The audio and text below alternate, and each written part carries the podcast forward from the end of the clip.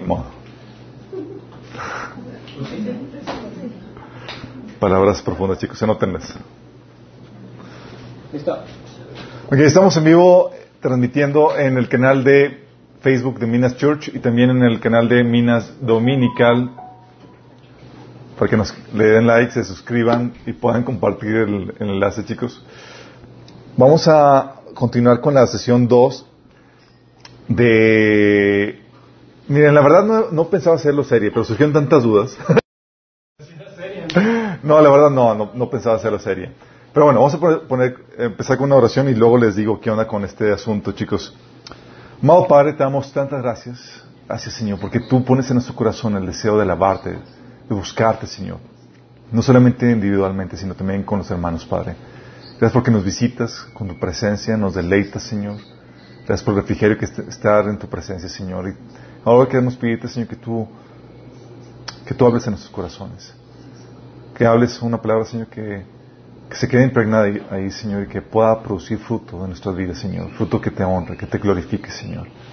Te pedimos, Padre, que tú hables atrás de mí, Señor, que te glorifiques medio de este mensaje, Señor, y que puedas tocar la vida de muchas personas, Señor, atrás de él. Lo pedimos en el nombre de Jesús. Amén. Sí, chicos, um, no, la verdad no, no pensaba hacerlo serie, pero durante la semana me contactaron personas de ese tema. No una, no dos, tres. Ah, José Mauricio. Ya ya. ya, ya, ya. No, me contactaron pero varias personas eh, y con dudas acerca de, de la temática y, y- y cuestionamientos. De hecho, ahorita vamos a platicar acerca de eso, pero eso nos lleva a eh, nos lleva a profundizar en esta temática. Sí, y, y creo que vale la pena porque vamos a platicar. La vez pasada vimos acerca del- de, lo que sucedería si huyes del horno de, de- de Dios. Hoy vamos a encontrar, vamos a hablar no del huir, sino cómo hacer que realmente disfrutes el horno.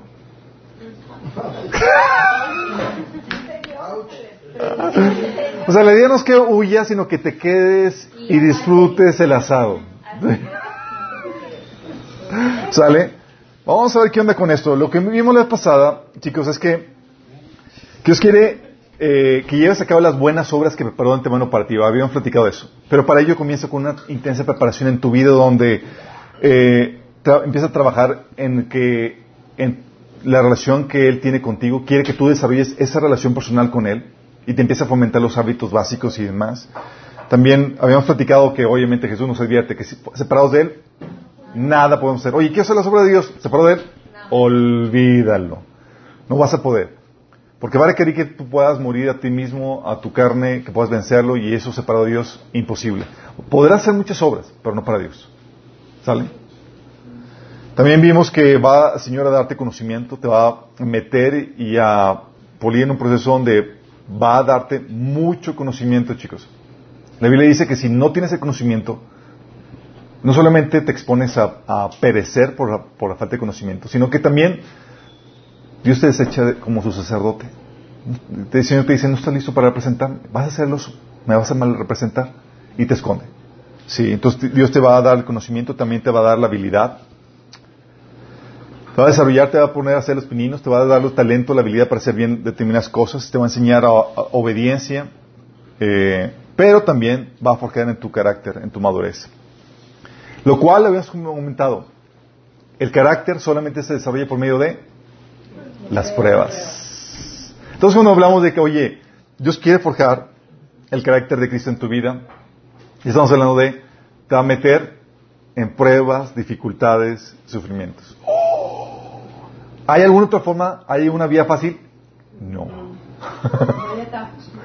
No, no hay atajos. No es como que el Señor se pueda forjar el carácter de Cristo en una zona de confort. Sí. Gracias a Dios que nos la da. En su misericordia nos da tiempo de paz, tranquilidad y, descanso. Pero esos tiempos de paz y tranquilidad solamente son para que agarres batería para la siguiente volada. Sale. Um, también vimos que, que no, que dentro de esto, chicos, o sea, todo esto es para necesario para que cumpla su propósito. Y no hay vuelta de hoja, no hay propósitos a, a precio de gangas. ¿Se acuerdan que habían platicado? Oye, que cumplí mi propósito, pero sin todo eso. Olvídalo. Sí. Todo propósito tiene un costo, una copa de sufrimiento que debes de beber, así como lo sucedió con Cristo. Sí, oye, hay gente que dice, es que Dios tiene un, Dios ya, me ha dado- hablado por medio de varios profetas y, ministros y me han dicho que tiene un llamado grande para mi vida. Prepárate. sí. Porque eso implica que ese nivel va a estar al horno. ¿Sale? Ah, y obviamente la reacción común ante esta situación, cuando el Señor, te mete al horno, es querer huir de Él. Porque se sufre. Y es una tendencia. El hecho de que quieras huir de Él no significa que, que estés mal. Significa que es una persona normal. Sí. Ah, sí, todo así como, Señor, sácame, Señor, si es posible, pasa de mí esta copa. Hace que el Señor afirma, no, esto es, y llega un punto donde tienes que aceptarlo y tomarlo. Sí.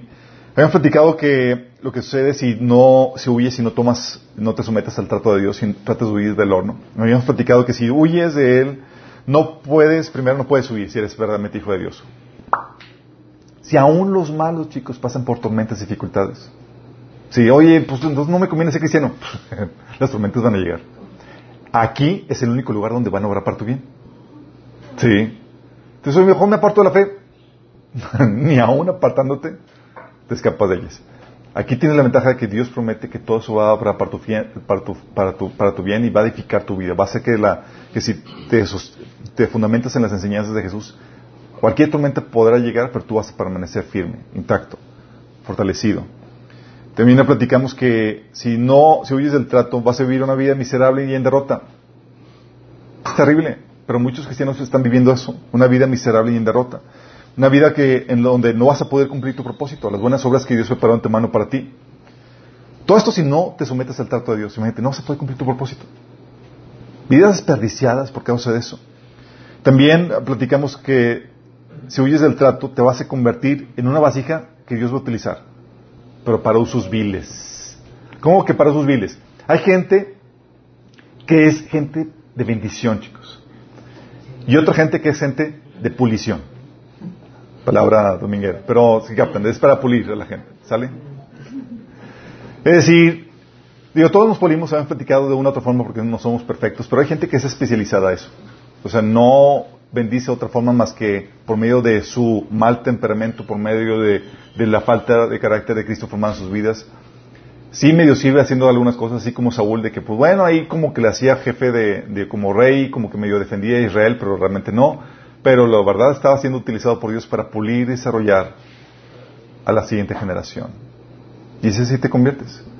En un vaso desechado, pero convertido para usos viles. Saúl fue un vaso desechado. Todo el propósito de Dios, frustrados. Todo lo que Dios quería hacer por medio de él, frustrado. Y aún así Dios lo utilizó. También, oye, ¿qué pasa si no te sometes? Le pones un pausa al, trato de Dios. No te escapas del trato de Dios, simplemente Dios dice, ah, no quieres ir, pausa. Cuando quieras venir, aquí volvemos a ponerle play. ¿Sí? De hecho, ¿se acuerdan cuando habíamos visto escato- escatología, los, cómo Dios li- lidia por periodos de 490 años? Sí. Y, y, y vimos, la, vimos las, los periodos de 490 años de, de Abraham a, al éxodo, del éxodo al, al templo de Israel eh, y demás. Vimos, y eran periodos de 40, 490 años, pero había paréntesis. Cada vez que el pueblo de Israel se salía de la voluntad de Dios, Dios ponía pausa. ¿Ok? Aquí voy a estar cuando quieras reintegrarte a el plan que yo tengo preparado para ti. Y, los, y esos años que en los que no, estaba la voluntad- eh, no estaban en la voluntad de Dios eran años perdidos. Y así pasa con nosotros, chicos. Bendito Dios que nos invita a reintegrarnos a sus planes. Y que a pesar de salirnos, no se da por vencido. Sí. También, lo que puede pasar es que puedes terminar también muriendo en el desierto. Hay gente, de hecho, me atrevo a decir que la mayoría de los cristianos terminan muriendo en el desierto separados o apartados de las buenas obras que Dios ha preparado de antemano para ellos. O sea, mueren, viven y mueren alejados del propósito de Dios para sus vidas. La mayoría le pasa eso. Porque no están dispuestos a pagar el precio que implica, chicos. Sí, la mayoría está pasando la situación de vivir vidas miserables y en derrotas porque no se someten al trato de Dios. Y lo peor es que si sigues, eh, si, si forzas la promoción, habían platicado, puede que la consigas a la fuerza, manipulando, haciendo cosas, haciendo chanchulla, pero vas a terminar hiriendo y destruyendo a gente. Típicas situaciones de ministros y demás que por medio de políticas y por medio de la política eclesiástica lograron conseguir un puesto y demás, una función, pero no estaban listos. Eran espadas no forjadas que a la hora de la batalla se rompieron. Y al, momento de, romper, de romperse, de romperse, de romperse, dañaron a gente, hirieron a personas y desviaron a otras personas en su desvío. Es terrible. Por eso la importancia de someterte al trato de Dios. Lo grueso del asunto también es que puedes, puede ser que si persistes en esto, el Espíritu Santo puede terminar alejándose de ti. Así como Saúl. Primero lo contristas y luego se va apartando, apartando hasta que ya de repente no lo escuchas, está alejado.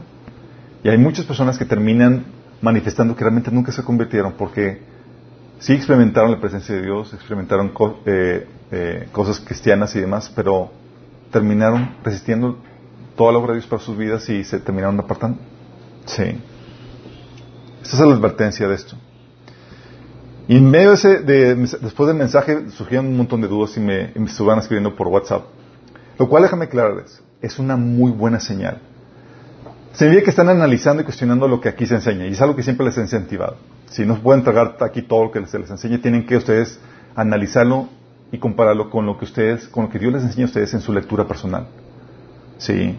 Gente dice, no, es que yo confío en ti, Alberto. Eh, Dice, no, no puedes confiar en mí. Aún Pablo te dijo que si aún nosotros, o sea, ellos, los apóstoles, o un ángel del cielo les enseña algo diferente a lo que viene en la palabra de Dios, que sea maldito. O sea, te enseñaba a cuestionar, a examinar que lo que se te enseñara fuera de acuerdo a lo que viene en la palabra de Dios. Y esa es una responsabilidad tuya, por eso tienes que leer la Biblia. Y no excuse con que no tengo tiempo. Es tu responsabilidad. Tú, a diferencia del mundo, tienes una responsabilidad sacerdotal delante de Dios. Y a ti, mientras que el mundo termina de trabajar y regresa a sus casas para, regresa a sus casas para descansar, tú tienes la responsabilidad sacerdotal de terminar tu trabajo y regresar a tu casa para prepararte para fungir como buen sacerdote delante de Dios. O apartar el tiempo en la mañana para poder hacer eso. Sí. Entonces, ¿qué surgieron dudas? Una de las dudas que surgieron es, oye, ¿cómo distingues cuando es un horno y cuando una situación de la que debes de salir? Muy buena duda, ¿no?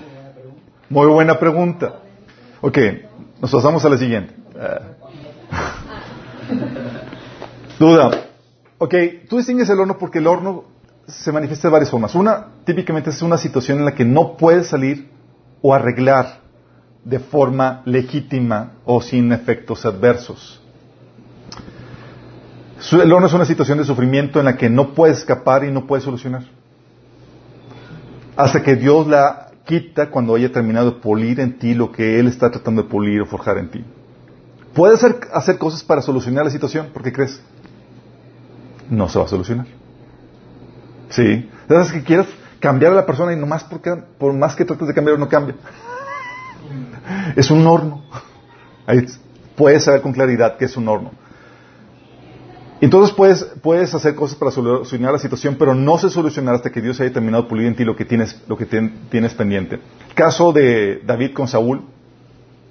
O sea, por más de que quería volver a su situación normal, regresar a la tierra de Israel, dejar de andar de prófugo y demás, no podía, porque no dependía de él el corazón de, de la reacción de, Saúl. Y se acuerdan que hizo intentos, oye, le salvé la vida a Saúl, capaz de que con eso ya me perdonó la vida y demás, y Saúl cambió de actitud. No. No fue sino hasta que Dios le quitó la vida a Saúl por medio de una guerra que, que terminó su horno, ¿sí? En el Inter, Dios lo utilizó para forjarlo una y otra vez. En, la, en nuestro caso, los hornos típicos son, por ejemplo, familias. Tú no escoges la familia en que escoges, en que naces, pero se llegan a convertir en tu horno. Eres menor de edad y demás, no puedes salir, eres económicamente dependiente, si te sales no sabes a dónde ir. Te, te, tu amigo te invitas a vivir en su casa, pero sus papás, como dicen, el, el, muerto y el arrimado los tres días resucitan. Ah, no. sí, les eh, apestan exactamente. Ah, matrimonios también. Oye, es una situación donde quieres salir, pero legítimamente no puedes salir porque no hay una causa bíblica para el divorcio. Y pues no hay infidelidad, hasta le pones tentaciones para que te caiga no más nada. ¿Se refieren a todos los matrimonios? ¿Solo no, no? ¿O Sí, hay muchos matrimonios. Cuando no hay una causa bíblica de divorcio, se convierte en un horno donde no puede salir eh, legítimamente. Sí, familias también. Oye, tú tienes una familia, quieres salir de ahí, de, quieres que te adopte alguien más. Ves a tus amigas, a tus amistades y con hermosos padres y todo armonioso y demás, te adopten. y eso dice no. O trabajos, oye, donde quieres cambiar a tu jefe, a, tu- a tus colegas y demás, pero sabes que, y no puedes renunciar porque tu subsistencia depende de, de ello. Y por más que apliques a otros trabajos, no, no te, nadie Te llama. te llama exactamente. O incluso para los pastores, las ovejas, se te tocó puro cabrito. Sí. Gente rebelde, cabezona. Y dices, oye, sí. ¿Mandé? Aquí no es el caso, obviamente. Eh, de hecho, hay una canción de este, para niños, ¿cómo se llama? Un cantante famoso de... Manuel Bonilla, exactamente. Tiene una canción de una, de una niña que canta de que ya no quiere ser cabrito, sino que quiere ser ovejita. Ah, sí, búsquenla, está muy padre, les va a administrar.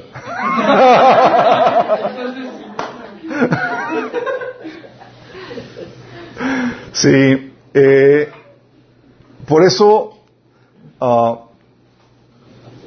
por esas situaciones, chicos, y son normas que, que Dios diseñó. Por eso, situaciones en donde tú discernes que está una persona o alguien en el horno y está diseñado, ordenado por Dios, tú te debes de, de- de alejar y no darle la salida fácil a ese horno.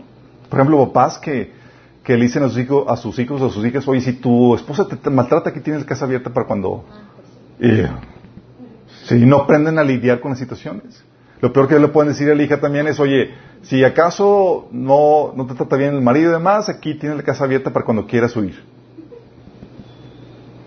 No, se trata de eso. Sí. Lo que haces es que obstaculizas el proceso de Dios en sus vidas, chicos. Lo mismo también pasa cuando con los padres, con los hijos, de que, oye, el hijo se mete en un problema y papá está ahí siempre solucionándosela en vez de dejar que viva las consecuencias de sus propias reacciones o decisiones para que aprenda y sea forjado.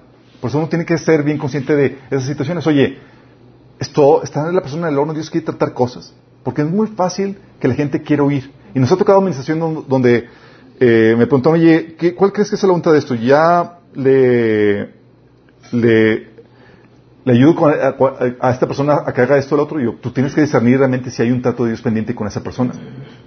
¿Cuál es el propósito de ahí para esa persona que Dios tiene para ella? Hay situaciones también en las que es un horno, pero son situaciones en las que puedes huir. Pero sabes bien que Dios quiere que estés ahí. Caso, Jesús en el desierto.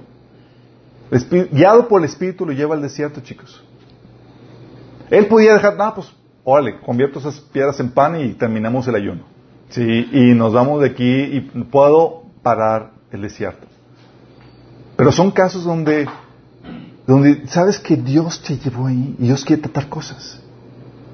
Y, mientras- y no puedes salir de ahí hasta que, sino hasta que el Señor te dice ya, sal. Sí.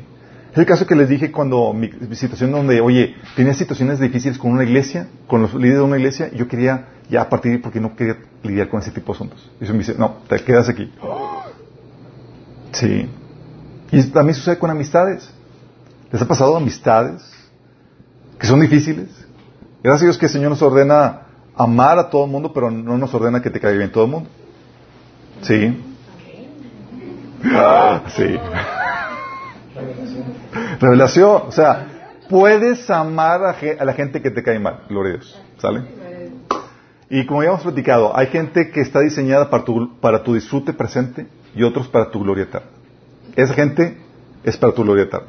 ¿Vamos? Es para tu pulisión. Exactamente. Sí. Gente que disfruta y dices, wow, que está con ellos y súper amigable y demás. Y otros que dices, uy.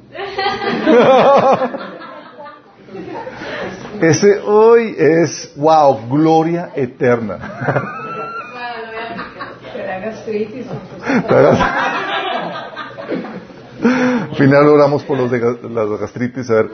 Ah, porque el Señor, a final de cuentas, no se basa, no te guía, o la prioridad de Dios no es, la, no es tu comodidad, sino que seas guiado por, por, por el Espíritu Santo, no por el criterio de la, comunidad, de la comodidad. Por eso, no te puedes comprometer, eh, cuando no te puedes comprometer en algo porque respingas fácilmente, huyes fácilmente, señal de que no estás dispuesto a someterte a los tratos de Dios. Gente inconstante muestra que no le gusta el horno y que está buscando huir de esas situaciones. Te molesta algo y te vas. Señal de que estás huyendo del horno. Y hay gente que tiene ese patrón, porque si lo muestras en un lugar, lo vas a mostrar en cualquier otro lugar. Y la característica de que no estás siendo guiado por el Espíritu es que estás siendo inconstante en cualquier lugar donde entras. Porque tan pronto hay una incomodidad, sales, no sabes cómo lidiar con eso. Y es una señal de que no estás siendo guiado por el Señor. ¿Sale? Entonces ya vimos que anda con el horno. Muy buena pregunta a los que no le hicieron. Gracias a las... También la otra pregunta que me hicieron es, oye, ¿cómo que la obediencia no es suficiente? ¿Se acuerdan que han platicado que la obediencia no era suficiente? Y vimos el caso del, del joven rico que dijo, oye, pues yo obedeció todo eso. ¡Wow! ¡Excelente! El Señor lo pone a prueba. Sí. Y algo que, que, que tengo que aclarar es que si la obediencia es vital, chicos, pero la obediencia sin carácter de Cristo es engañosa, ficticia, no es de corazón. Jeremías 7, del 9 al 10 dice, engañoso es el corazón, más que todas las cosas, y perverso. Imagínate, así te describe el Señor el corazón del hombre. O sea, ¿cómo sabes que la obediencia realmente es producto de un genuino corazón que ama al Señor? Tú no ves, tú nada más ves las acciones.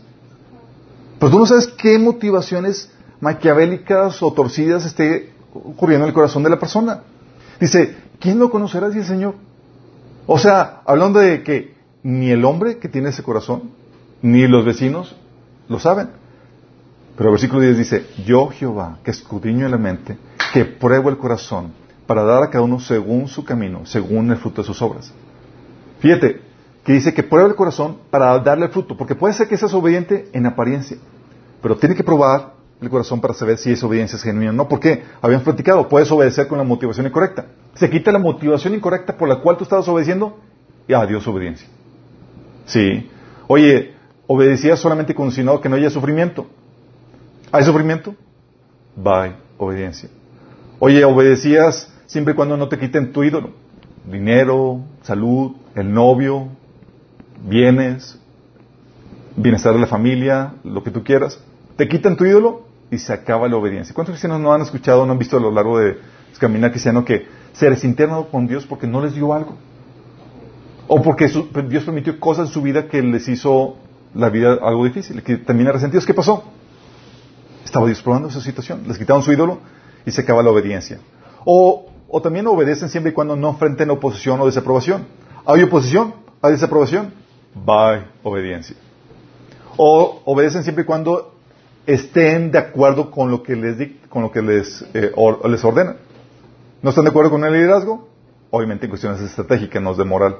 Adiós obediencia. Eso te demuestra que no hay un corazón con el carácter de Cristo forjado en sus vidas. Te mete al horno, de hecho, para que salga a relucir que tu obediencia es falsa. Para sacar las deficiencias de carácter, las impurezas. ¿Saben cómo se, pule la, plata? La ponen al fuego para que salgan todas las impurezas a la superficie. Empiezan a brotar y salen a la superficie y la quitan. ¿Sí? Y lo que Dios hace, aparentemente está limpia. Le prende fuego y ¡oh, se empieza a salir todas las impurezas. Y tiene que y ya que salen a la superficie, las puedes quitar. Lo mismo hace Dios con nosotros. Aparentemente es obediente. Pues sí, pues no has vivido una situación difícil que ponga pruebas realmente si es verdad o es mentira. Pero pasa las dificultades, sale a decir todas las, cosas que las deficiencias que hay en tu carácter. Tu obediencia condicional, tu corazón desviado y demás. ¿Y qué hace el Señor? Permite que seas probado para que sí puedas hacer las correcciones a esa situación. ¿Sí? Para confrontarte. Acuérdate lo que Dios le dijo a, a Israel en Deuteronomio 8.2. Recuerda que durante 40 años el Señor tu Dios te llevó por todo el camino del desierto y te humilló y te puso a prueba para conocer lo que había en tu corazón y ver si cumplirías o no sus mandamientos. ¿Para qué? Para ver si ibas a cumplir o no sus mandamientos. Qué fuerte. Porque cuando, porque el sufrimiento, chicos, sale a relucir, saca a relucir realmente si es genuino o no. Y establece realmente si es de Dios o no. O sea, aprende su obediencia. Por, como dice Hebreos 5, 8 acerca de Jesús, que Jesús aprendió obediencia por las cosas que sufrió.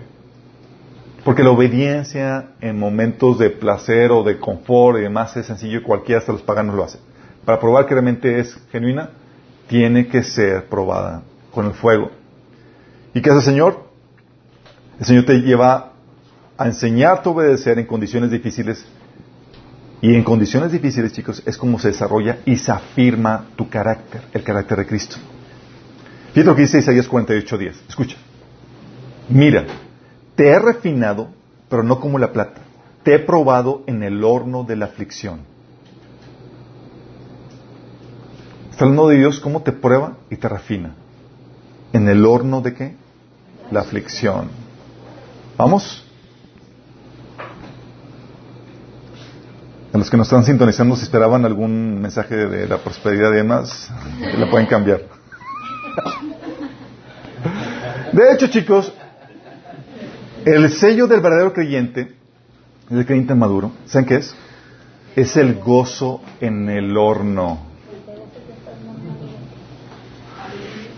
El gozo en el horno. O sea, y eso es lo que quiero centrarme este mensaje, porque la idea no es solamente que no huyas del horno, la idea es de que te quedes y aprendas a gozarte en él. Es como vamos a hacer. Eso. La Biblia, fíjate, acerca de, de, de, diferentes pasajes que hablan de gozarnos en medio de las pruebas, dificultades. Romanos 5.3. También nos alegramos al enfrentar pruebas y dificultades. O Santiago 1.2. Hermanos míos, tened por sumo gozo cuando os halléis en diversas pruebas. Hebreos 10.34. Sufrieron junto con los que fueron metidos en la cárcel y cuando ustedes les quitaron todos sus bienes, lo aceptaron con alegría. Mateo 5 del 10 al 12. Dichosos serán ustedes cuando por mi causa la gente los insulte, los persiga y levanten contra ustedes toda clase de calumnias. Alégrense y llénense de júbilo. Primero Pedro 1.6. Es para ustedes motivo de gran alegría a pesar de que hasta ahora han tenido que sufrir diversas pruebas. Filipenses 3.1. Mis amados hermanos, pase lo que pase, alégrense en el Señor. Nunca me canso de decirles estas cosas y lo hago para proteger su fe. Pase lo que pase. Por este versículo, chicos, me cayó tan mal la película de Pablo, sí, la que salió en el, en el en cine. O sea, presentaron un Pablo afligido acá. Pablo lo que tenía era que era sumamente gozoso en las dificultades. Él escribió este, este, este versículo de que te gozas en, en, en toda situación, lo escribió desde la cárcel. Ya diciendo prácticamente, bye bye. Sí, seguramente voy a morir, tal vez me quede aquí y demás. Y él en medio de esa situación, recordando a los que estaban en una mejor situación, gócense.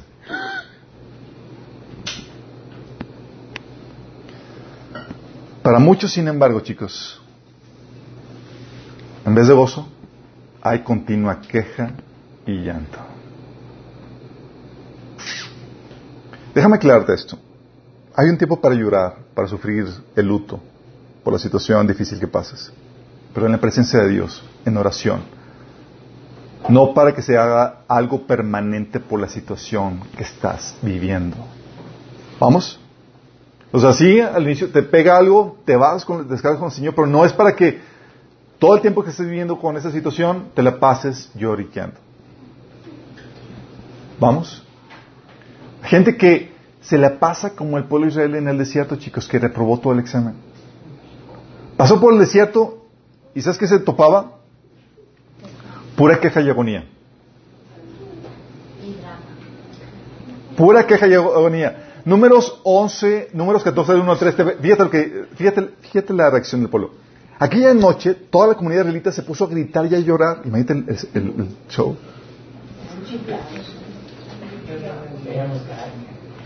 Dice, en sus murmuraciones contra Moisés y Aarón, la comunidad decía, ¿cómo quisiéramos haber muerto en Egipto? Más nos valdría morir en este desierto. ¿Para qué nos ha traído el Señor a esta tierra? Para morir atravesados por la espada y que nuestras esposas y nuestros niños se conviertan en botín de guerra. Qué drama. Pura queja y agonía. Pura fiesta de autocompasión, chicos. La pity party.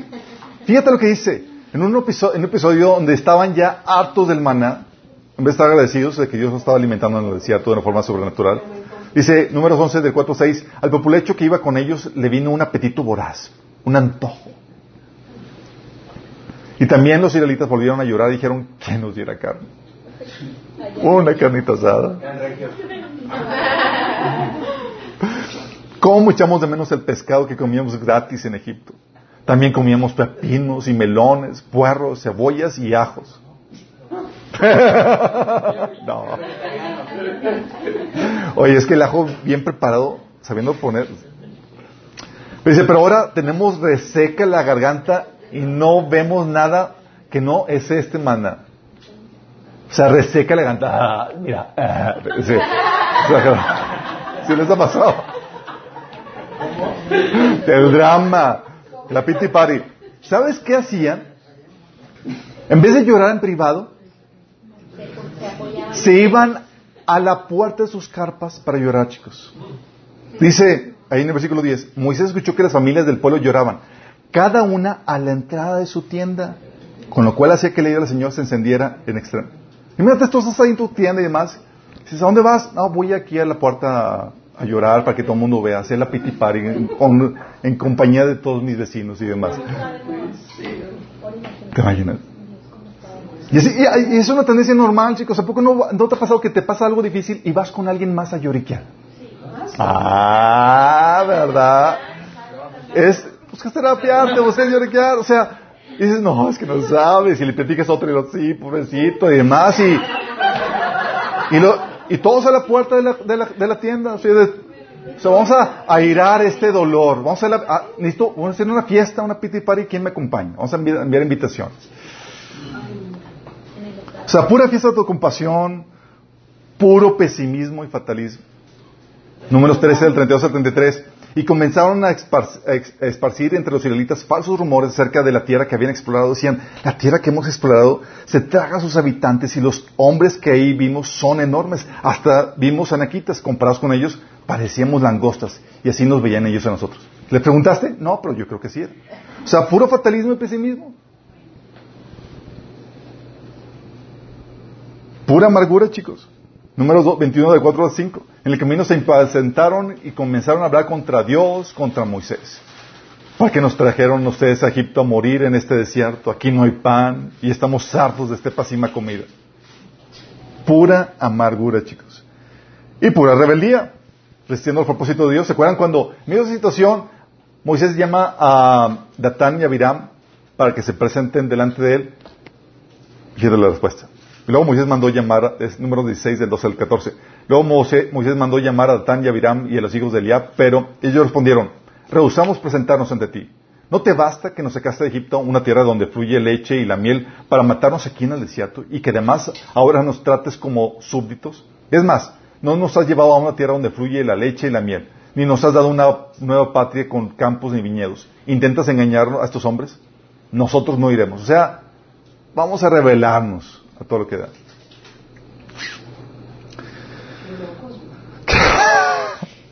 Chicos, aplicado a nuestro contexto, sí, padecemos, cogíamos del mismo pie. Lo que no saben es que, chicos, cuando, cuando reaccionas mal, cuando está, eh, empieza el, la queja, cuando empieza la amargura por la situación del horno que estás viviendo, en vez de mejorar el horno, ¿sabes qué pasa? Se empeora por tu cuenta y porque Dios no aumenta. Ah, muy crudo, esto necesita más fuego.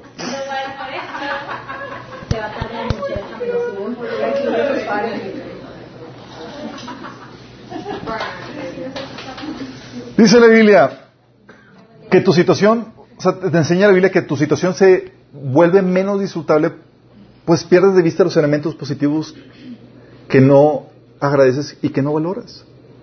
Hay cosas, o sea, por más pésima que sea tu situación, siempre va a haber aspectos positivos. Siempre va a ser mucho mejor que el infierno. Hay gente que dice, no, es que el infierno está aquí. No sabes.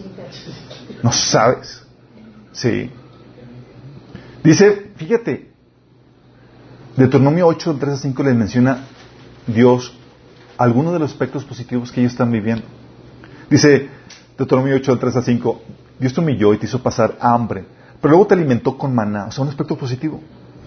Te, alimentó, te cuidó. Comida que ni tus antepasados se habían conocido, con lo que te enseñó que no solo de pan vive el hombre, sino, que, sino de todo lo que sale de la boca del Señor. O sea, hasta te dio una enseñanza espiritual. Dice, durante esos 40 años, no se te gastó la ropa que llevabas puesta, ni se te hincharon los pies. O sea, lo dieron por sentado. Ah, pues, digo, pues que somos muy, muy buena salud. No, era Dios que estaba detrás de eso. Dice, reconoce en tu corazón que así como un padre disciplina a su hijo, también el Señor, tu Dios, te disciplina a ti. O sea, en medio del horno, el cariño y el amor Dios mostrándose. Pero como te enfrascas en lo, en lo negativo, en lo malo, no ves nada. Y haces que tu situación, por tu propia actitud, se vuelva de lo peor. No solamente eso, sino que, no solamente por tu perspectiva, sino que Dios le añade fuego al asunto. Dios hace que empeore tu situación para que te quejes con razón. Para que aprendas a valorar y aprendas a valorar y apreciar la situación en la cual estabas y para quitar la queja de ti. Si le sube el horno, para quitar la queja de tu vida. Dios te dice, ah, ¿querés lloriquear porque ibas a morir en el desierto? Bueno, te daremos lo que tú quieres. ¿Toda esa generación? A morir. Sí, dice, ¿hace cuándo han de murmurar contra mí esta perversa comunidad? He escuchado cómo se quejan contra mí los israelitas. Así que diles, de parte mía, juro por mí mismo que haré que se cumplan sus deseos. O sea, no se iban a cumplir, pero por su murosa queja, ¿quieres quejarte de eso? Órale, vamos a darte. Sí. O, ¿eres malagradecido con el maná? Te voy a dar tu carne y te va a caer. Te va a salir esta por la nariz. Y eso no es bueno, chicos. Sí. Dice números 11 del 18 al 20. Al pueblo solo le dirás lo siguiente, certifíquense para mañana, pues van a comer carne. Ustedes lloraron ante el Señor y dijeron, ¿quién nos diera carne? En Egipto la pasábamos mejor, pues bien, el Señor les dará carne y tendrán que comérsela. No le comerán un solo día, ni dos, ni cinco, ni diez, ni veinte, sino todo un mes hasta que les salga por la nariz y les provoquen náuseas.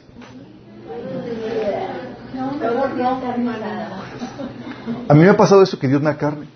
Me, le pido algo, digo, en sentido figurado, le pido lo que, así estoy lloriqueando por algo. le pido, yo estoy lloriqueando por algo que deseo y el Señor no me da, pero estoy lloriqueando, lloriqueando y de repente me da lo que yo pido y me causa náuseas. Digo, Señor, por eso ya hice un pacto con Él de que no me des nada que no sea tu voluntad, Señor, por más que te lloriquee, por favor. sí. Y así pasó, murieron la gente por causa de eso.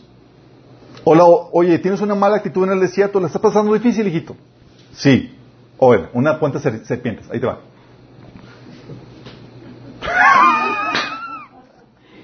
Dice, números 21 de 4 a 6, en el camino se impacientaron y comenzaron a hablar contra Dios y contra Moisés.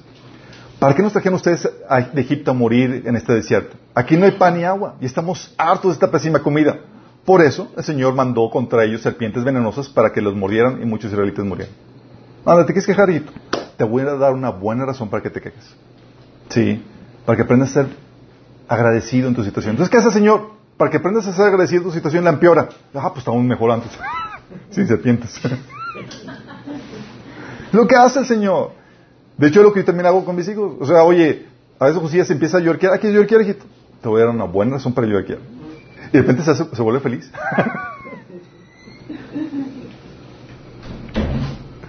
sí. También lo que hace Dios es que te deja en el desierto más tiempo. Porque todavía estás crudo. Crudo. no tiernito. Crudo. Todavía estás inmaduro. Sí. Sí, Dios cuidará de ti, pero muy posiblemente si permaneces en tu persistencia vas a morir ahí. ¿Te acuerdas? O sea, el pueblo de Israel estaba ya a punto de llegar a la tierra prometida. Reaccionó mal, chicos. Y estaban, habían la tierra prometida. Y les dice Dios en números 14 de 26. Regresa mañana al desierto por la ruta del Mar Rojo, pues es, puesto que los amalicitas y los cananeos viven en el valle. O sea, regresen al desierto. ¿No pasó la prueba? Más tiempo en el desierto. Vamos a aumentarle el tiempo de, de, de cocimiento. Sí. Dice en números 1474, la exploración del país duró 40 días, así que ustedes sufrirán un año por cada día. O sea, reprobaron la prueba, vamos a ponerles más tiempo. Sí. 40 años llevarán a cuesta su maldad y sabrán lo que es tenerme por su enemigo. Y Dios hasta incluso te puede dejar morir en el desierto, como lo hemos platicado. Sí. Dios a los que por tener la mala actitud en el desierto, ¿ok? ¿Quieres eso? Todo lo que deseas, vas a morir ahí. No solamente lo ves en esa situación en el desierto, lo ves cuando entraron en la tierra prometida. ¿Te acuerdas? O sea, por tener una mala actitud en la tierra prometida y no hacer lo que Dios les dijo, de, sacar a los exploradores, dijo Señor, ah, ¿no quieres sacarlos? Ok, vamos a alargar su horno. Voy a dejar que ellos, dice, ahora les declaro que no expulsaré a los pueblos que viven en la tierra de ustedes. Ellos serán espinas clavadas en el costado y sus dioses serán una tentación constante para ustedes. Qué fuerte. Entonces, por favor, aplícate y pasa el horno como debe ser. Sí. Y es aquí donde... Y todo esto, chicos, es por tener una mala actitud en el horno. Entonces, no solamente se trata de quedarte en el horno, se trata de que tengas gozo en el horno. Y es llega la situación, oye, ¿cómo logras gozarte en el horno? Aquí no por 10 puntos, por mil puntos. ¿Quién sabe la respuesta, chicos? ¿Cómo encuentras gozo en el horno? Lamentablemente, chicos, muchos cristianos de otras iglesias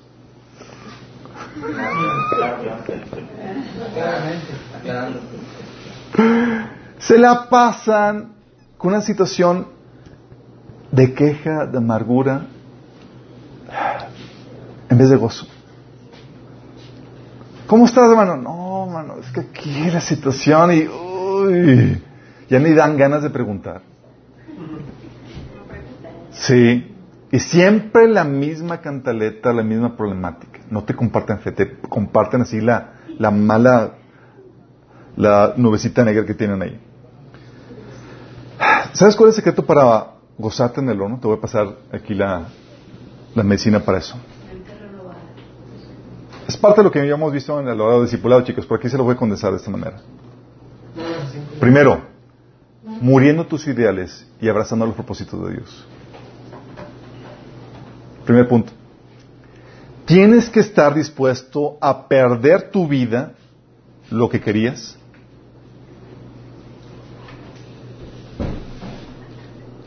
Si te aferras a tus ideales, a tu ideal, ¿sabes que vas a vivir resentido en el horno? ¿Ah? Jesús nos dijo esto, chicos. Este versículo, que lo voy a leer, es el secreto para el gozo en el horno. Mateo 16 del 24 al 25. Entonces Jesús le dijo a sus discípulos, si alguno quiere venir en pos de mí, niegues a sí mismo, tome su cruz y sígame. Si no te niegas a ti mismo, si no tomas tu cruz y sigues, no hay gozo. Hay pura sufrida. Porque te van a crucificar. Y tú estás repelando. Sí. Dice, porque todo el que quiera salvar su vida la perderá y todo el que pierda la pierda su, su vida por causa de mí, la hallará. ¿Qué pasa? ¿A qué me refiero con, con, con dispuesto a negarte a ti mismo? Dispuesto a perder tu vida. A tu, estamos hablando, está dispuesto a perder tu ideal, tu sueño de vida que tú tienes. Oye, tu ideal de, oye, no sufrir carencias económicas, tu ideal de, de no sufrir la enfermedad o los golpes de esta vida o el estrés, tu ideal de no sufrir insultos o humillaciones o desprecios, tu ideal de que las circunstancias y las personas sean como tú lo deseas, ¿sí les ha pasado? O sea, si tan solo la gente me hiciera caso y fuera como yo quisiera que fueran, o las circunstancias fueran así tal cual. ¿Sí les ha pasado? Pero nomás mi papá no quiere cambiar. O mi esposa no quiere ser así como Dios quiere. ¿Qué viene si no mueres a tu ideal? Si no vienes, si no mueres a tu ideal, viene la queja, el lamento, la autocompasión. De hecho, la queja, el lamento y la autocompasión, chicos, es señal de que te estás resistiendo a morir a tus ideales. ¿Estás consciente de eso? O sea, escuchas a un hermano, empieza la queja, la lamentación por su situación, no está muriendo. Es señal de que está persistiendo en abrazar sus ideales. Jesús nos advirtió, ¿quieres salvar su vida? ¿Quieres salvar tu vida? La vas a perder. Sí. Si quiero este ideal, olvídate, lo vas a perder. De hecho, la queja te impide ver y abrazar los propósitos de Dios, porque tú estás aferrado a ese ideal que estás perdiendo. Puedes conocer los propósitos de Dios, chicos, de hecho. El propósito de Dios que viene a consolarte. Dices, es que, Señor, yo quiero un matrimonio, sí, de esta forma, feliz, armonioso. Y Señor, no, hijito, estoy interesado en tu, en tu, en tu carácter. Y aunque el Señor venga a consolarte con sus propósitos, tú puedes rechazarlo, rechazar el consuelo. Y si rechazas el consuelo, por aferrarte a tu ideal, ¿sabes qué va a venir? La queja, la amargura, el resentimiento. Porque déjame aclararte, puedes tú rechazar el consuelo de Dios que viene a tu vida. ¿Te acuerdas Génesis 37 al 35? Pasó con, con Jacob. Toda su familia intentó consolar a Jacob, pero él no quiso ser consolado. Y puede ser que tú estés en la presencia de Dios y el Señor dice, "Hijo- hijito, es por esto. Tú, no, Señor, yo quiero esto. Y estás aferrado. Estás aferrado y ¿qué pasa? Como no te lo va a dar, estás amargado. O como también sucedió con, eh, como dice Jeremías 31.15, así ha dicho Jehová, vos fue oída en Ramá llanto y, y lloro amargo. Raquel que lamenta por sus hijos y no quiso ser consolada acerca de sus hijos porque perecieron. O sea, no quiso ser consolada. Tú puedes rechazar el consuelo de Dios y amargarte, tener ese lloro amargo por rechazar ese consuelo que viene de Dios, por aferrarte a tus ideales. Mira, te lo digo por la buena. Vas a perder. Date por vencido.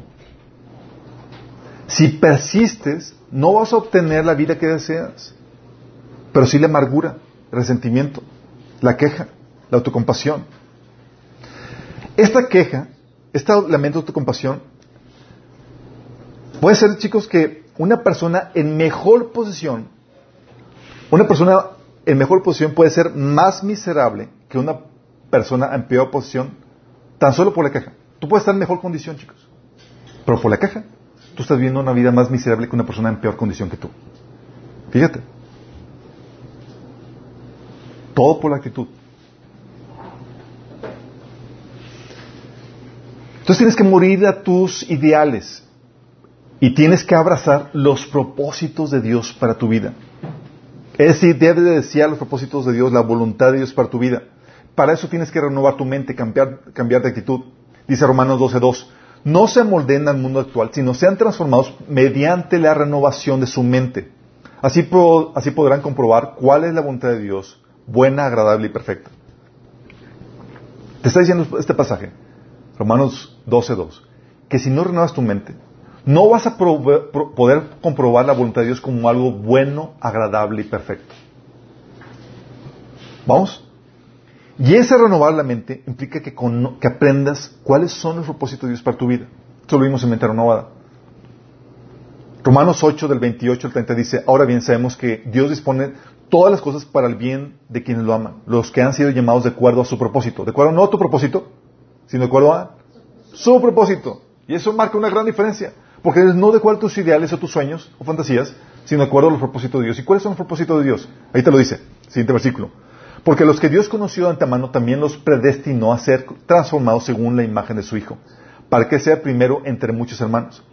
A los que predestinó también los llamó, a los que llamó también los justificó, a los que justificó también los glorificó. Aquí te menciona, son, aquí te mencionan tres de los cuatro propósitos de Dios. Primero, te habla de que los justificó. Propósito de Dios es tu salvación. ¿Estás consciente de eso? A los que antes conoció, a esos llamó, a esos justificó. Por eso, oye, viene, Dios te mete en un horno de prueba, enfermedad, sufrimiento y demás. Y dice, Señor, es para tu salvación. ¿Cómo salvación? Sí, para que no te, para disciplinarte, no te pierdas. Dice 1 Corintios 11, del 30 al 32. Esa es la razón por la que muchos de ustedes son débiles y están enfermos y algunos incluso han muerto. Si nos examináramos a nosotros mismos, Dios no nos juzgaría de esa manera. Sin embargo, cuando Él no- el Señor nos juzga, nos está disciplinando para que no seamos condenados junto con el mundo. ¿Te acuerdas que el Padre es el que ama disciplina? Es Dios, hey, para que no te pierdas. Sí. Vino de consecuencia de tu mala acción. Dios disciplinante para tu salvación. Sí, para que no seas condenado con el mundo. También ahí menciona tu santificación, que es el, el forjar ese carácter, esa obediencia genuina de corazón, que menciona ahí ese, este pasaje que Dios te llamó para que seas transformado según la imagen de su Hijo. La meta de Dios no es tu comodidad, sino que seas transformado en la imagen de Jesús, la cual solamente se forja por medio de Él. La prueba. Dice Santiago 1.2, hermanos míos, considérense muy dichosos cuando tengan que enfrentarse en diversas pruebas, pues ya saben que la prueba de su fe produce constancia y la constancia debe llevar a feliz término la obra para que sean perfectos e íntegros, sin que les falte nada. La otra, ahí en, este pasaje de Romanos dice que los que llamó, a ellos glorificó. ¿Cuál es el propósito de Dios? Tu gloria eterna. Y Dios permite situaciones donde pasa sufrimiento de más, porque está viendo tu gloria eterna, como dice Pablo, 2 Corintios 4, del 16 al 17. Por lo tanto, no nos desanimamos, al contrario, aunque por fuera nos vamos desgastando, por dentro nos vamos renovando día tras día, pues los sufrimientos ligeros y efímeros que ahora padecemos producen una gloria eterna que vale muchísimo más que todo el sufrimiento. La gloria eterna, chicos. Pablo se hacía la piti y por medio del sufrimiento y dice, no, esto es para mi gloria eterna. Y el otro, que viene en Efesios 2.10, para tus buenas obras. Pues somos la obra maestra de Dios. Él nos creó de nuevo en Cristo Jesús a fin de que hagamos las cosas buenas que preparó para nosotros tiempo atrás. Y Dios permite sufrimientos para equiparte para eso, ¿sí sabías? A veces permite sufrimientos para darte la autoridad. Oye, tú, vas a tener que ayudar a varias personas en la situación de la drogadicción y permite que pase situaciones así. O que des consuelo a personas que eh, matrimonios difíciles y permite que pase situaciones así. Como dice Pablo en 2 Corintios 1.6. Si sufrimos, es para que ustedes tengan consuelo y salvación. Y si somos consolados, es para que ustedes tengan el consuelo que los ayude a soportar con paciencia los mismos sufrimientos que nosotros padecemos. Fíjate, Pablo decía, oye, Dios está permitiendo que sufra yo ahorita esta situación, no para mí, para equipar a la iglesia, con el consuelo.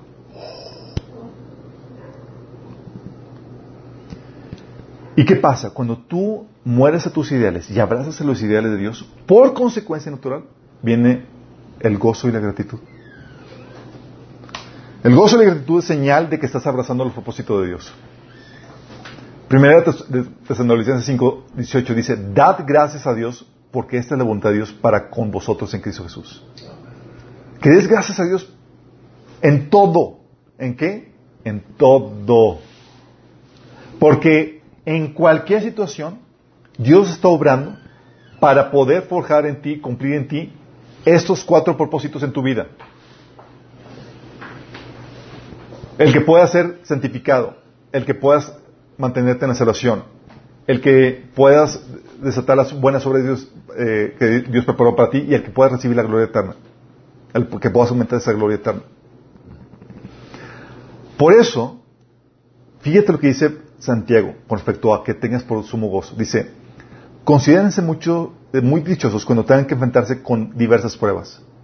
Y la clave aquí para saber por qué es en el siguiente versículo, versículo 3 dice, pues ya saben que la prueba de su fe produce y empieza a nombrar la lista. O sea, como sé lo que produce esta situación, me puedo gozar. Pero no se trata solamente de saber lo que produce, sino querer eso que produce. Porque si tú dices, oye, sí sé que produce eso, pero yo quiero todavía mi ideal. También lo dice eh, Pablo en Romanos 5, del 3 al 4, dice, también nos alegramos al enfrentar pruebas y dificultades, dice, porque sabemos que nos ayuda a desarrollar y empezar a nombrar la lista. Porque nos ayuda a tal cosa. Por eso, chicos, una persona en peor situación puede ser más feliz que una persona en mejor posición tan solo por su actitud de agradecimiento. Oye, estoy en peor situación que aquella persona en mejor situación, pero por mi agradecimiento estoy en mejor situación. Porque la felicidad no depende, chicos, de tu situación, sino de tu actitud. ¿Sí? Y en medio de tu horno, tú puedes encontrar gozo y no hay excusa para que no te puedas gozar de la situación en la que estás viviendo. Sí, tendrás que llorar y hacer tu cuartito delante de Dios, pero sales de ahí dando gracias y gozándote por la situación que estás viviendo. ¿Vamos? Entonces tienes que morir tus ideales y abrazar el propósito de Dios. Y también tienes que valorar, aprender a valorar tu herencia en Cristo más que tus bendiciones presentes. Si valoras la herencia en Cristo, que tienes en Cristo Jesús, te vas a gozar. Dice 2 Corintios 4, del 16 al 18. Por tanto, no nos desanimamos, al contrario, aunque fuera, por fuera nos vamos desgastando, por dentro nos vamos renovando día tras día. Fíjate cómo está la situación. Dice, por fuera estamos desgastándonos, chicos. Dice, pues, los sufrimientos ligeros y efímeros que ahora padecemos producen una gloria eterna que vale muchísimo más que todo sufrimiento. Pregunta, ¿cómo estaba valorando Pablo la gloria eterna? Dice, vale muchísimo más que el presente sufrimiento. Dice así que no nos fijamos en lo visible, sino en lo invisible, ya que lo que se ve es pasajero, mientras que lo que no se ve es eterno. Sí. Pablo tenía la mirada y valoraba más la gloria eterna que la situación presente, chicos.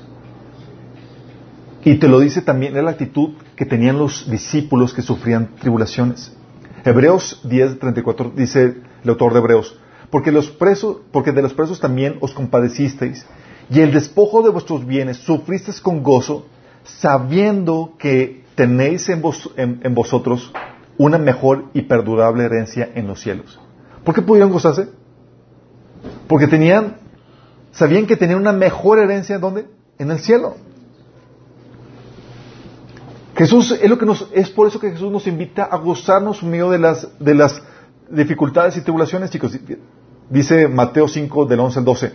Dichosos serán ustedes cuando por mi causa la gente los insulte, los persiga y levante contra ustedes toda clase de calumnias. Alégrense y llénense de júbilo, porque les espera una gran recompensa en dónde? En el cielo. Así también los persiguieron los profetas que los persiguieron ustedes. Por eso Pablo decía que él está dispuesto a perder todo con el incomparable valor de conocer a Cristo Jesús. En Filipenses 3 del 8 al 9. Porque valoraba más la herencia de tener a Cristo, que es Cristo y todo lo que conlleva con Cristo, esa gloria eterna. Por eso se te amonesta a que pongas tu mirada no en lo presente, sino en las cosas del cielo. Porque si tú tienes la mirada puesta, fíjate lo que dice Colosenses 3 del 1 al 2. Si pues habéis resucitado en Cristo, buscad las cosas de arriba donde está Cristo sentado en la lista de Dios. Poner la mirada en las cosas de arriba, no en las de la tierra. Porque si tú pones la mirada en las cosas de la tierra, ¿Tú crees que vas a tener gozo?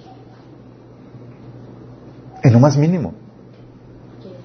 Te acaba, las cosas de la tierra te lo van a, se te van a estropear, te las van a quitar, y si con eso se te acaba el gozo. Si tu mirada está en las cosas de este mundo, no te vas a gozar en medio del horno.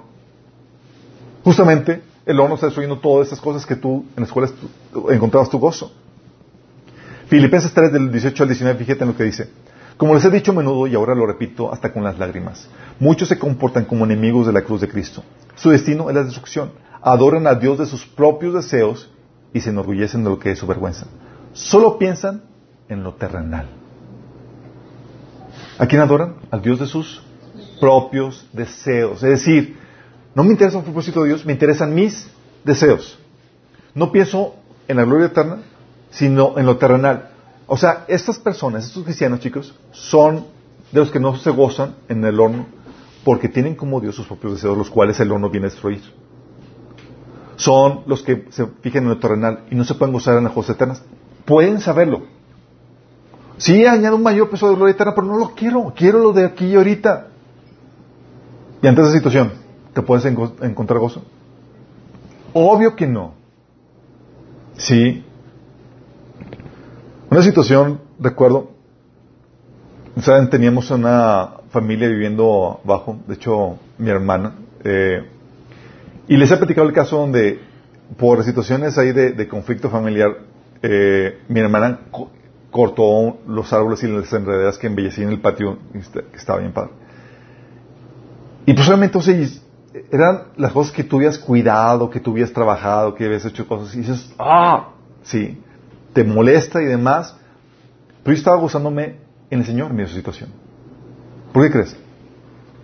Porque aunque estaban destruyendo lo que, en lo que había trabajado y la belleza que había creado en el jardín y demás, yo estaba, wow, Señor, gracias porque en mis moradas celestiales no entra ladrón ni gente que viene a hacer malos, cosas malas. ¿En qué, ¿En qué estaba? Yo en medio de situación, yo estaba gozándome la herencia eterna que Dios ha prometido para mí. El mundo quería quitarme el gozo. Y yo estaba gozándome. ¿En lo terrenal? No. Estaba poniendo mi mirada en el cielo. Y aunque el enemigo, de hecho mi, eh, mi hermana así como que a veces quería hacerlo así como que venganza por las situaciones. Si es que a ti te vale todo. Y yo, no, no se trata que me vale todo. se trata que yo sé dónde ubicar mi gozo. Por eso el Señor decía que hagas tesoros en dónde? En el cielo, donde el ladrón ni la polilla corrompen.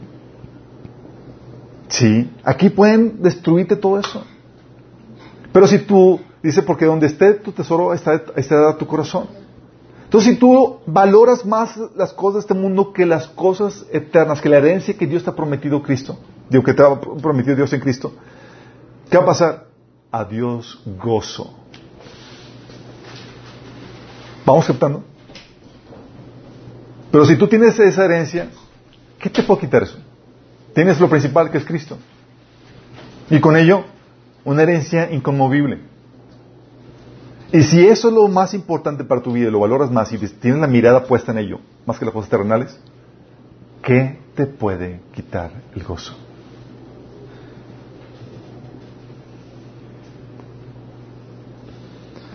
Tienes otra situación que también te ayuda a gozarte en, los, en, el, en el horno, que es ejerciendo la fe en medio de la prueba. ¿Por qué? porque va a haber situaciones difíciles que Dios va a permitir, sí. Por ejemplo, con el caso de Israel en el desierto, ¿qué fue lo que Dios hizo? dejó que pasara con Israel? Dejó que pasara sed, ¿se acuerdan? Hambre, retos. ¿Y cuál fue la reacción de Israel? Queja continuamente, no hay agua, Señor, vamos a morir aquí. No hay, no hay comida, vamos a morir. Sí. Oye, hay retos, hay gigantes, vamos a morir. Queja continua. ¿Y cuál es la reacción que Dios esperaba en medio de esos retos, chicos? Que confiaran en Él. Eh, la reacción correcta era creerle y gozarse. Pero ellos no se gozaban ni empezaban a lloriquear por la situación que estaban viviendo. Sí, oye, no podía Dios probarlos tantito porque empezaban en el, con el declive. Sí. Con el declive, con el desánimo.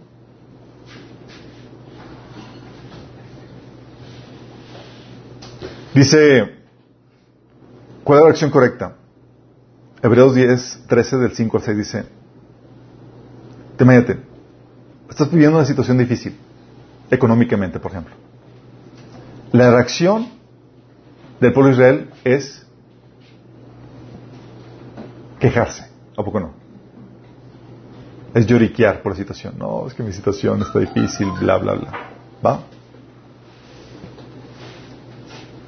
Fíjate la reacción que te dice el autor de Hebreos que debes de tener. Manténganse libres del amor al dinero y conténtense con lo que tienen, porque Dios te ha dicho, nunca te dejaré, jamás te abandonaré. Así que podemos decir con toda confianza, el Señor es quien me ayuda, no temeré. Hebreos 13, del 5 al 6. ¿Estamos viendo una situación difícil? Ah, no, es que la situación está mal. en medio de, la circunstancia difícil, como dice la Biblia, la Biblia dice, no, que Dios no me dejará, jamás me abandonará, El Señor es quien me ayuda, no temeré. Es lo que, es lo que hizo, es la reacción diferente que tuvo Caleb y Josué, ¿se acuerdan? Mientras que unos estaban lloriqueando por los retos que enfrentaron en el desierto, Josué y Caleb, ¿cómo reaccionaron? ¿Qué es lo que dice? Ahí estaba también Josué, hijo de Nun, y Caleb, hijo de Jefoné, los cuales habían participado en la exploración de la tierra. Ambos se rasgaron las vestiduras en señal de duelo y le dijeron a toda la comunidad israelita, la tierra que recorrimos y exploramos es increíblemente buena. Si el Señor se agrada de nosotros, nos hará entrar en ellas nos va a dar una tierra donde abunda la leche y la miel. Así que no se rebelen contra el Señor ni tengan miedo de la gente que habita en esa tierra. Ya son pan comido. No tienen quien los proteja porque el Señor está de nuestra parte. Así que no les tengan miedo. ¿Qué, qué, actitud tan diferente? Miedo a la situación. El Señor está conmigo, me va a ayudar a salir adelante y vamos a conquistar. O el caso de Abraham. Le dio la promesa y cuánto se tardó en llegar la promesa, la, la, la promesa que Dios había realizado. Recibió la promesa que a los 75 años y, y tuvo su bebé a los 100 años, chicos. Dice Romanos 4, 18 al 24, con toda, contra toda esperanza Abraham creyó a Dios. Dice, y esperó, y de este modo llegó a ser padre de muchas naciones, tal como se le había dicho.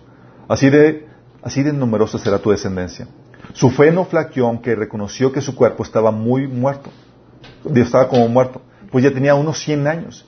Y que también estaba muerta la matriz de Sara. Ante la promesa de Dios, no vaciló como un incrédulo, sino que reafirmó su fe y dio gloria a Dios. Mira la situación que dio, que hizo. En vez de quejarse, afirmó su fe y dio gloria a Dios, chicos.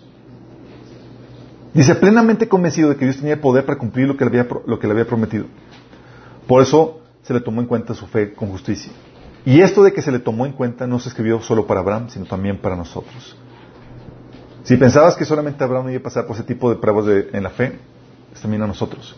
Y el Señor permite que pase situaciones, y en medio de situación, en vez de lloriquear, chicos, el Señor te invita a que afirmes tu fe y des gracias por la situación. Ha habido situaciones, chicos, en donde les he platicado situaciones de provisión milagrosa donde yo tenía que hacer un viaje a Estados Unidos y no tenía el dinero suficiente para hacerlo. Y en vez de entrarme y lloriquear por esa situación, ¿sabes qué hice? Dije, Señor, yo soy tu hijo, sé que tú tienes esto previsto de antemano y te este carro en ti. Y me afirmé en la fe.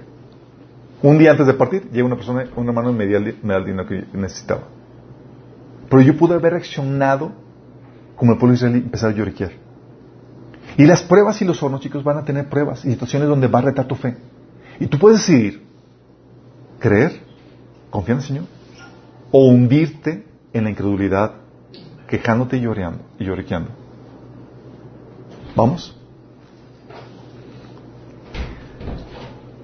¿Por qué no te gozas en el horno? Porque no has muerto tus ideales y, no, estás, no, estás, abrazando los propósitos de Dios para tu vida. Los propósitos de Dios para tu vida. Estás insistiendo en eso. Estás insistiendo en tu ideal. O porque no has aprendido a valorar la herencia de Dios.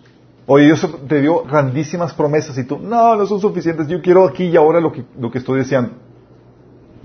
Oye, cuando hay gente que le digo, oye, ¿estás, ¿la estás pasando difícil con tu marido? Dice, ¿eso te añade un mayor peso de gloria eterno? Dice, no, yo quiero salir de esta situación. ¿Consuelo funcionó? No, no funcionó. No porque no tenga efecto sí, no porque no, no valoró la herencia de Cristo más que su situación presente. Sí. O la situación de que no ejercen fe, están hundidos en la incredulidad, lloriqueando, como el pueblo de Israel, porque no supieron cómo confiar en el Señor.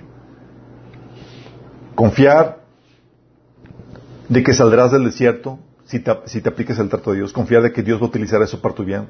Confiar de que Dios tiene el control y que no te va a desamparar. Confiar de que hay una herencia y una recompensa invaluable. El chiste asunto, chicos, es que el gozo llega a ser clave. ¿Sabes por qué? Porque es la señal de que ya estás cocido. Te metió en el horno.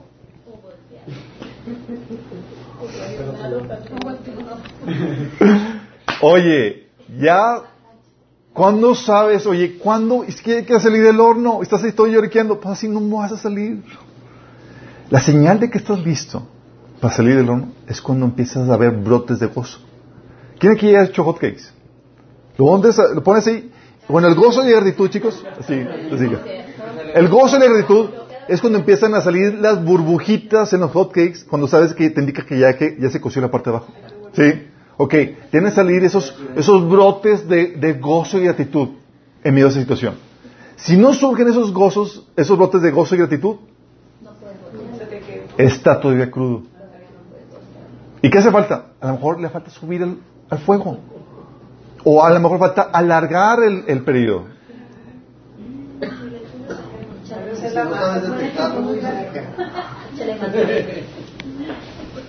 Habría que hacer unos para El gozo y la gratitud, chicos, es la señal más contundente de que ya se coció. o que ya estás a punto de completar tu, eh, el tiempo de, de de- cocción. Es lo que indica que es tiempo de que sa- sacarlo del horno. Sí. El gozo hace que aunque, muchas veces hace que aunque no te saquen, chicos, la prueba desaparezca para ti. ¿Por qué? Porque mientras que para ti, por ejemplo, era una tortura la alberca profunda, porque no sabías nadar, ahora ya aprendiste a nadar y la disfrutas. De repente, desapareció el, el don, desapareció, desapareció la prueba. Solo porque ya supiste cómo lidiar con eso. Sí. Recuerdo, les platicaba el caso de mi, hijita- de mi hija Samantha cuando aprendió a subir escaleras aquí. Oye, fue era un reto. Subió, wow, le aplaudíamos, genial. ¿Y tú crees que le sigo aplaudiendo? Sí, claro, es mi hija. No, no claro que no. Porque ya no es una prueba para ella, ya lo domina. Y en muchas situaciones sí pasa, Señor, con nosotros. Sí. Muchas veces, Señor, no te saca, sino hasta que ya encontraste, ya hubo esos brotes de, gozo. Por ejemplo, ¿sabes cuándo? ¿Te acuerdas todo el, el trato de Dios para con José? Lo vendieron como esclavo, chicos. Lo estuvo como esclavo en casa de Potifar, lo acusaron en falso, estuvo en la cárcel. Entonces, oye, es para que terminaras bien amargado. Pero no fue sino hasta que encontró ese gozo en su situación difícil. Que dijo Dios, ya está listo. ¿Ya está listo para qué? Para reencontrarse o reunirse con su familia. ¿Te acuerdas que estaba resentido porque estaba separado de su familia? Dijo, ok, vamos a volver a reintegrar a José con su familia. ¿Cuándo? Cuando ya hubo esos brotes de gratitud, de gozo. Dice Génesis 45 del 4 al 8. ¿Te acuerdas cuando José se mostró o se, eh, rebeló contra- con sus hermanos? Dice, acércanse. Ellos se acercaron a él. Yo soy José, el hermano de ustedes, a quien vendieron a Egipto. Fíjate lo que dice. Pero ahora, por favor, no se aflijan más ni se reprochen el haber vendido, el haberme vendido, pues en realidad fue Dios quien me mandó delante de ustedes para salvar sus vidas. ¿Hubo reclamo? ¿Hubo qué? Consuelo, el consuelo, el gozo de que, wow, estoy aquí cumpliendo, salvando la vida de ustedes y les comparto el consuelo. Si hubiera habido, si hubiera vis- habido todavía ira, amargura, resentimiento, queja porque lo vendieron, es que ustedes me vendieron. Dios no lo hubiera sacado del horno, chicos. No, todavía no está listo para ver a su familia. No, no, todavía no está listo para salir del horno. Sí. Dice, desde hace dos años la región está su- sufriendo hambre y todavía faltan cinco años más en que no habrá siembras ni cosechas. Por eso Dios me envió delante de ustedes para salvarles la vida de manera extraordinaria y de este modo asegurarles descendencia sobre la tierra. Fue Dios quien me envió aquí, no ustedes. Él me ha puesto como asesor de Faraón y, y administrando su casa como gobernador de todo Egipto. Fíjate que dice, él vio a Dios detrás de las circunstancias. No estaba amargado con sus hermanos que lo vendieron. Una persona, él encontró gozo en su, su situación. Y cuando ya estaba cocido, entonces Dios lo llevó a prominencia y pudo reunirlo con su familia, chicos.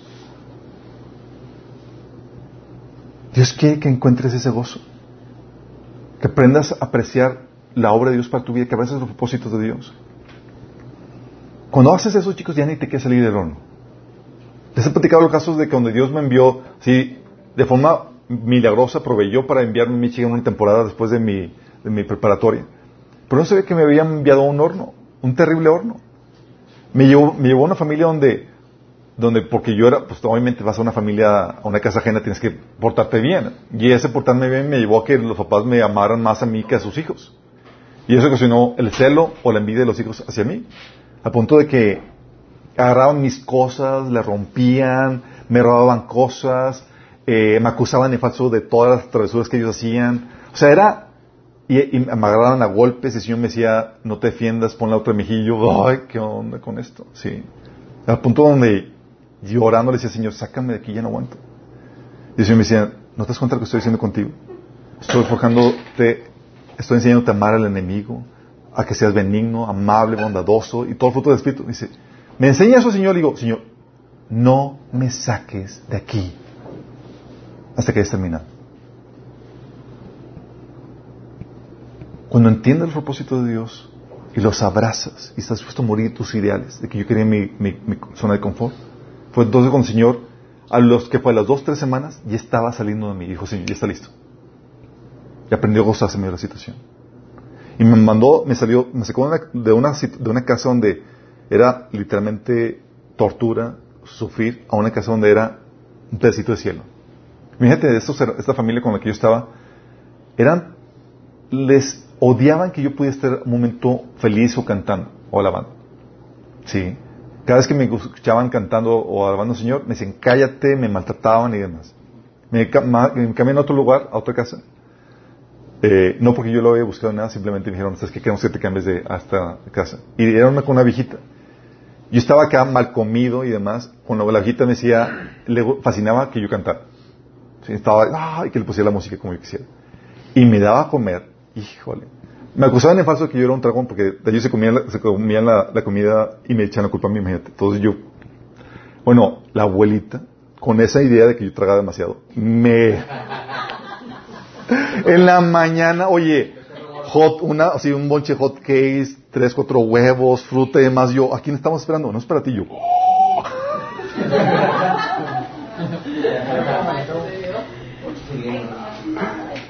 Y no solamente acá me explotaban lavando trastes dos, tres, cuatro horas y demás. Acá decía, no te metas en la cocina, aquí yo hago todo. Sí. Sí. ¿Qué hace el Señor? Llega un punto donde te saca la prueba. Porque ya pulió en ti eso. Por ejemplo, una situación que vivíamos aquí era, mi esposa resentía la cocina que teníamos. Sí, era su, era su queja y demás. Dios se lo utilizó, esa cocinita. Y aprendió gozo y contentamiento. Al punto que ya no, ya no necesitábamos cambiar de cocina porque yo estaba, ella estaba feliz en eso. Luego llega el Señor y dice, ok, ya pasó la prueba. Vamos a darle una, una cocina. Y nadie la pidió, chicos. igual con el carro. El carro, mi esposa estaba tratando cosas en ella y demás, y era, su, su fuego y demás, porque pues daba vergüenza. Tenía que sacar su palo para ir a la, para que no se cayera la cajuela y demás. Despuliendo cosas en, en nuestra vida.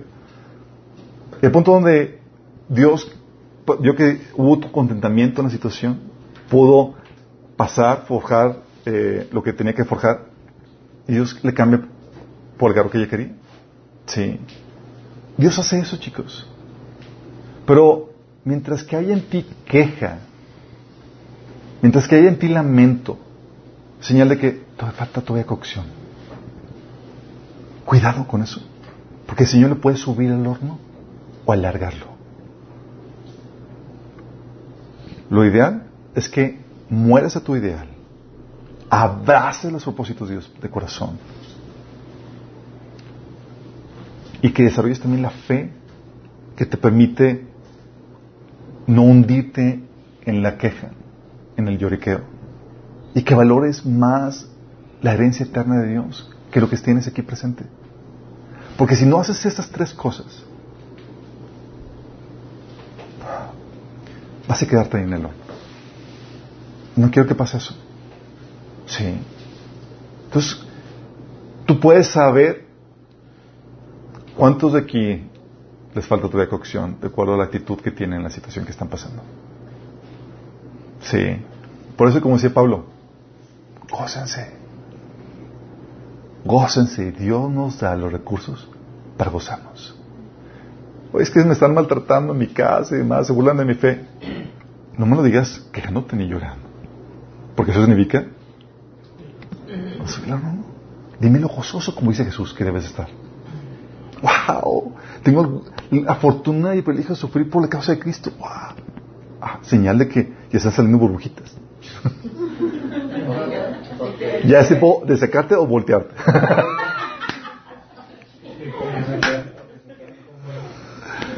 ¿Sí entendiendo? Y eso quiero que, tengamos todos eso, chicos. Que podamos gozarnos en medio del mundo. No los quiero ver amargados, resentidos, lloriqueando.